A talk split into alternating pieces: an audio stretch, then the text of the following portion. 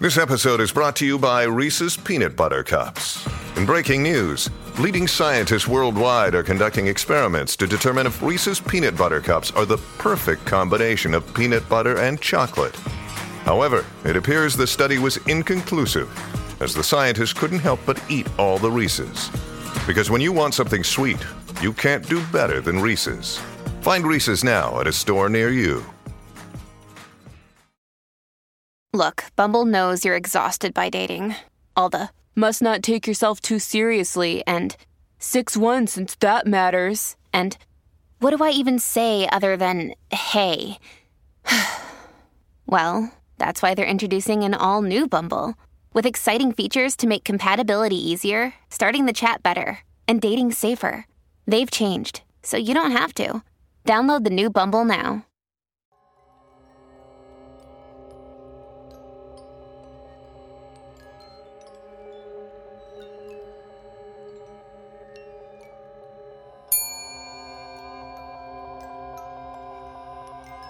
La gerente me ha llamado, haría cualquier cosa por ella, pero en este momento solo me pide encargarme del equipaje, del equipaje y de la dueña del equipaje. La huésped es alta, creo. Tal vez sus tacones la hacen parecer más alta de lo que realmente es. Cuando me ve en el lobby sonríe y me da su bolso. He estado todo el tiempo en el lobby, pero ella no me mira hasta que me necesita. Tomo su bolso y sus maletas y las pongo en mi carrito porta equipaje. Sé cuándo es momento de irme porque la gerente dice, Disfrute de su tiempo con nosotros. Hoy el lobby es grande, con pisos de mármol y estrechos elevadores de puertas doradas. Entramos en uno y espero a que se ponga en marcha. Mi habitación es la 127. ¿Está en el primer piso? Asiento con la cabeza, asiento mucho para que ella sepa que la he oído. No me gusta hablar con los huéspedes, al menos que sea muy necesario. El ascensor es lento y ruidoso. Algunas cosas se mantienen iguales en el hotel.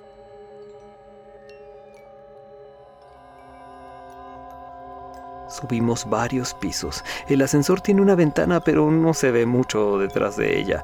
No sé por qué. No sé por qué. La huésped me está preguntando algo. Parece nerviosa, parece molesta. Ella dice... Pensé que íbamos al primer piso. Entonces vuelvo a sentir.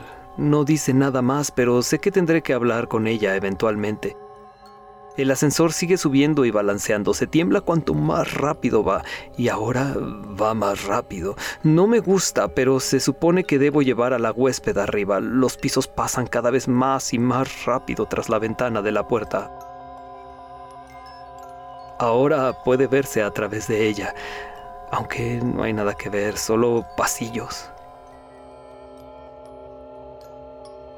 La luz empieza a parpadear. La instalación eléctrica es muy vieja en el hotel. No me gusta cuando la gente grita, eh, como ella lo hace ahora.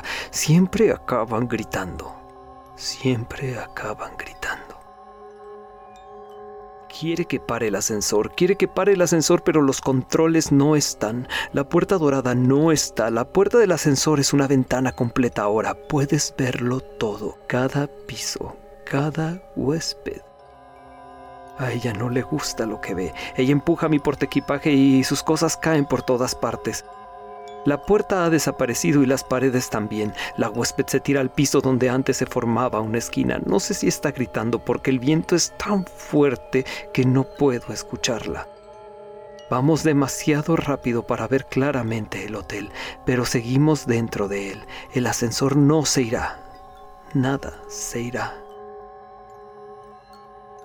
Las luces parpadean, no se apagan, solo parpadean con sus gritos. Espero que la gerente me deje salir del ascensor pronto. Honestamente no me gusta estar cerca de los huéspedes, no por mucho tiempo, no por mucho tiempo, no si no es necesario. Me sostengo de mi carro portaequipaje, no creo salir flotando, pero me gusta sostenerlo, es mío. Ella también se aferra a él como un ancla. Le gusta sostenerlo para sentirse segura. Quiero decirle que en eso estamos iguales, ambos necesitamos esto para anclarnos, pero ella no podría oírme. El viento es tan fuerte que ya ni siquiera puedo oír sus gritos. Sus pies ya no tocan el suelo. Ella comienza a perderse en el vacío, su pelo vuela con fuerza y llora. Me mira mientras sus manos sudorosas se resbalan fuera de mi carro, fuera del ascensor. Me despido agitando mi mano hasta que se va. No la veré más.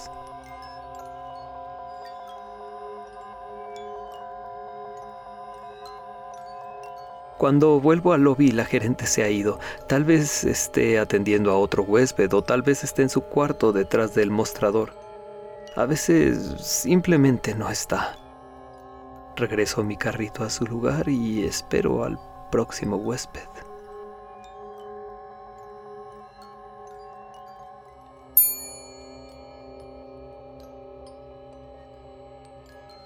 Síguenos en Instagram y Twitter como arroba hotel en español.